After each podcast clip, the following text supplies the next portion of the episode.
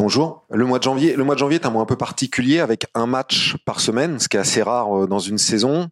Vous allez jouer demain contre une équipe de, niveau inférieur. Est-ce que euh, comment comment vous vous gérez un peu votre vos compositions d'équipe? Est-ce que vous êtes tenté face à ce type d'équipe de voir des plus jeunes joueurs que vous n'aurez pas forcément l'occasion de voir au cours de la saison, ou au contraire est-ce l'occasion de donner un peu de rythme aux autres, euh, aux titulaires habituels? C'est une situation étrange et différente euh, comparée à laquelle les équipes grandes affrontent. Je dirais en premier lieu que si toutes les circonstances qui entourent ce match étaient normales, oui, ce serait une question pour faire des rotations et voir des jeunes joueurs et pour euh, donner des opportunités. Mais euh, en tenant compte des circonstances du match, le, terrain de jeu. Et avec euh, l'expérience que quand on a joué à Clermont, à Clermont avec un terrain qui avait été changé récemment, je vais décider qui va jouer, comment on va jouer euh, quand je verrai euh, l'état de la pelouse, donc demain.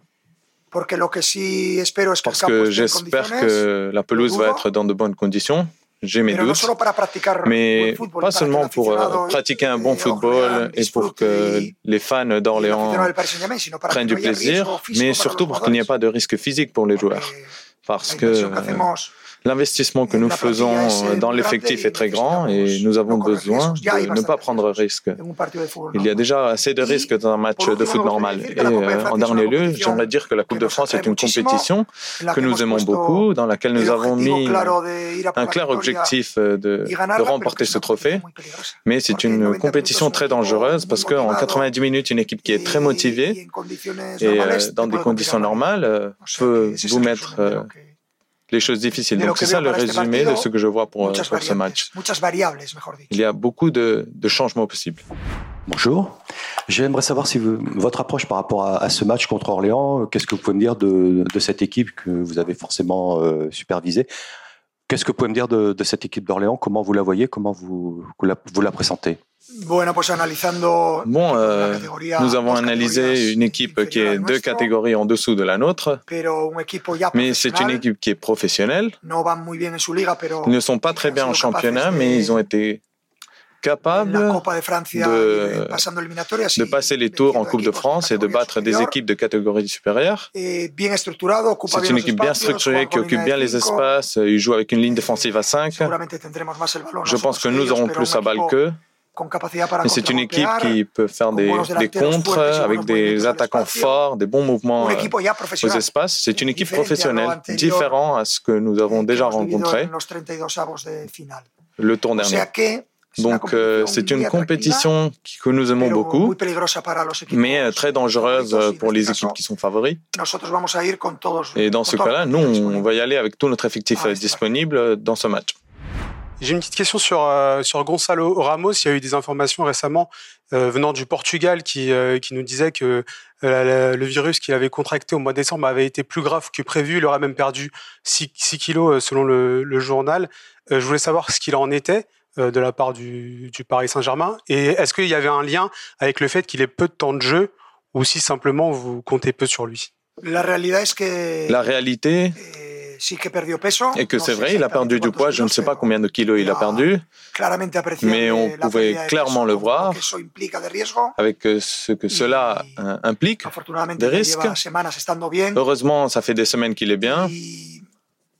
Et euh, bon, je n'ai pas beaucoup à commenter là-dessus. Je pense que mes décisions sont claires. Ce que je peux dire, c'est que Gonzalo Colomwani, ce sont deux attaquants de très haut niveau, deux attaquants que nous avons signés pour être une plus grosse équipe. Je suis très content avec les deux. Je pense que ce sont le présent et j'espère que le futur du club. Et c'est tout. Tout au long des saisons, il y aura des, des moments où des joueurs ne vont pas jouer. Pour tous les joueurs, plus ou moins. Et sur Gonzalo Ramos et euh, on rajoute euh, Colomani, je peux dire que ce sont des attaquants de très haut niveau, que je suis très content de les avoir signés. Bonjour Louis. Benjamin Correz pour le Parisien. Un petit mot sur, euh, sur euh, Carlos Soler, pardon, qui a joué à plusieurs postes depuis le début de saison euh, avec vous. Il a joué à la fois au milieu de terrain, il a joué aussi latéral droit, latéral gauche. Comment vous percevez cette polyvalence de sa part? Est-ce que c'est un modèle finalement pour le reste de l'effectif, sa, capacité à, s'adapter un peu partout et à accepter surtout ce rôle? Merci.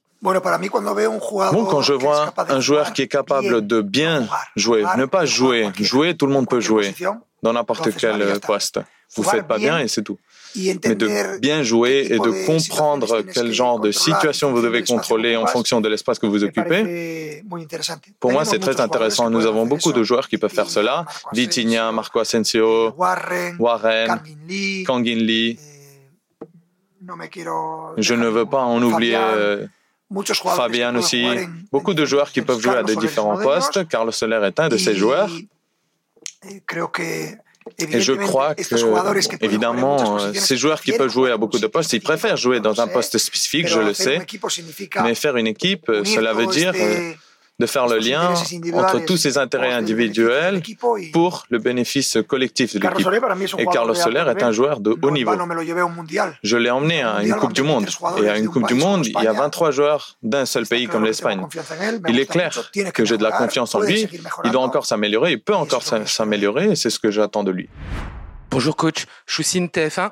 Euh, moi, je voulais vous parler de Barcola. Qu'est-ce qui vous plaît chez Barcola et est-ce que vous pensez qu'il a le potentiel pour aller en équipe de France?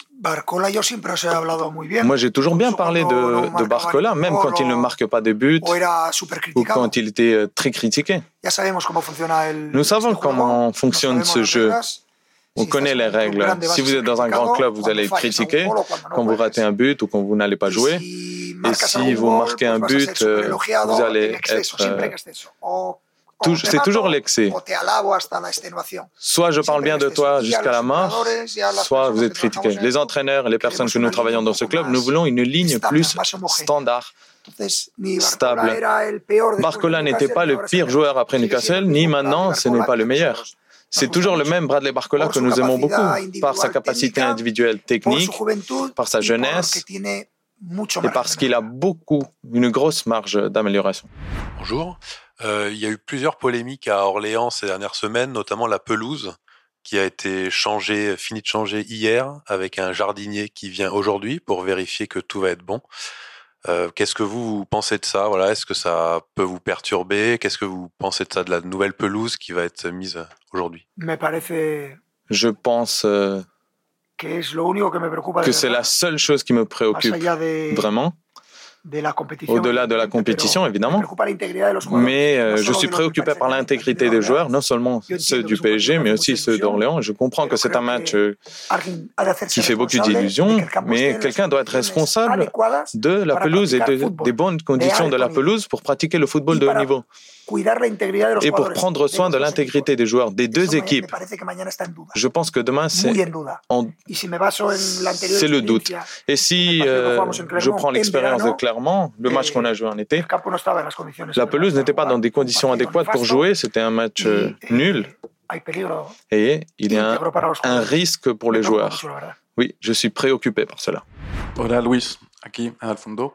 Euh, vous avez parlé de préserver la santé des joueurs avec différentes échéances notamment, de faire attention avec les conditions. Est-ce que vous pensez que vous avez assez de joueurs pour cette échéance-là et puis surtout pour celle qui arrive d'ici à la fin de la saison J'ai tous mes joueurs euh, disponibles, sauf les blessés, évidemment.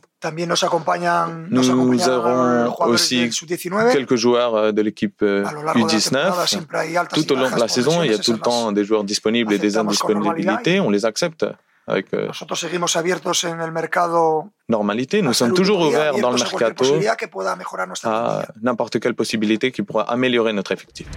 Bonjour Louis, euh, juste ici au fond, euh, Corentin Roland, la, chaîne L'équipe, je reviens juste sur la question de mon, confrère sur Gonzalo Ramos et Colomwani.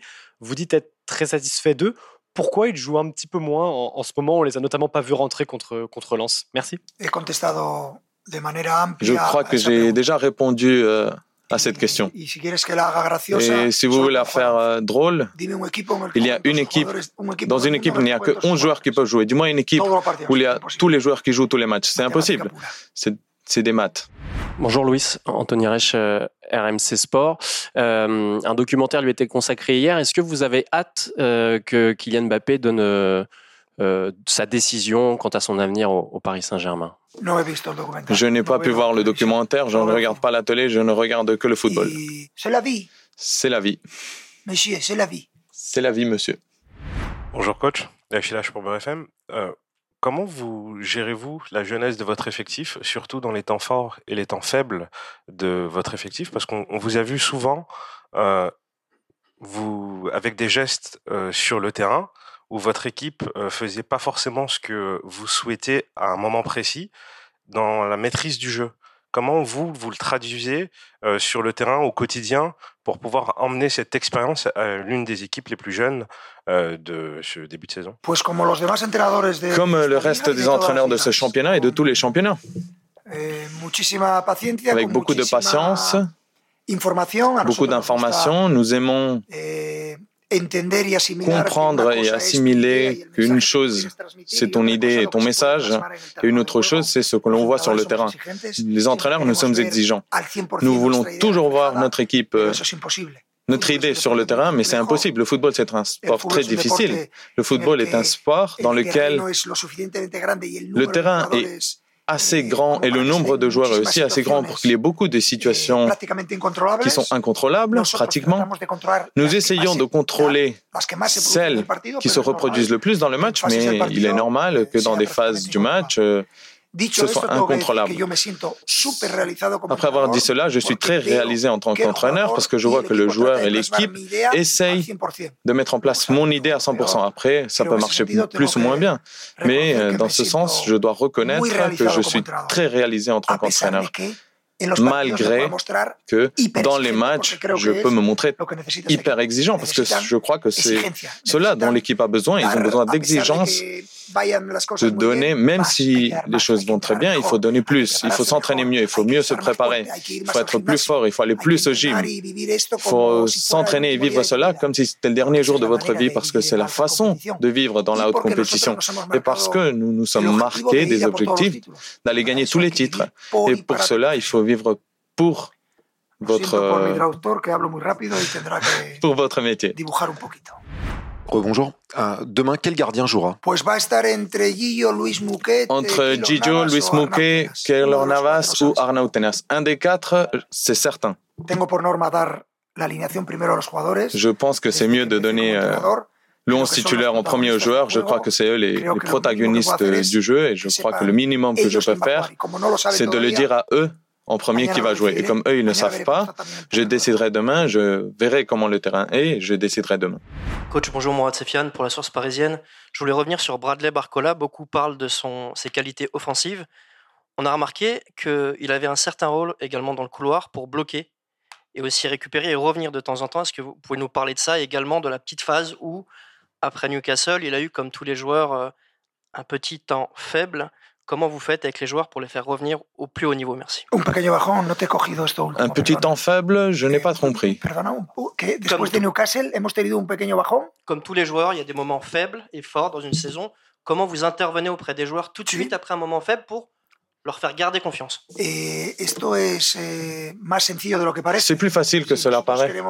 Si nous voulons être une meilleure équipe en défense et en attaque, en attaque, pratiquement, on entraîne 70% de notre objectif, c'est l'attaque, 30% le 30% défensif.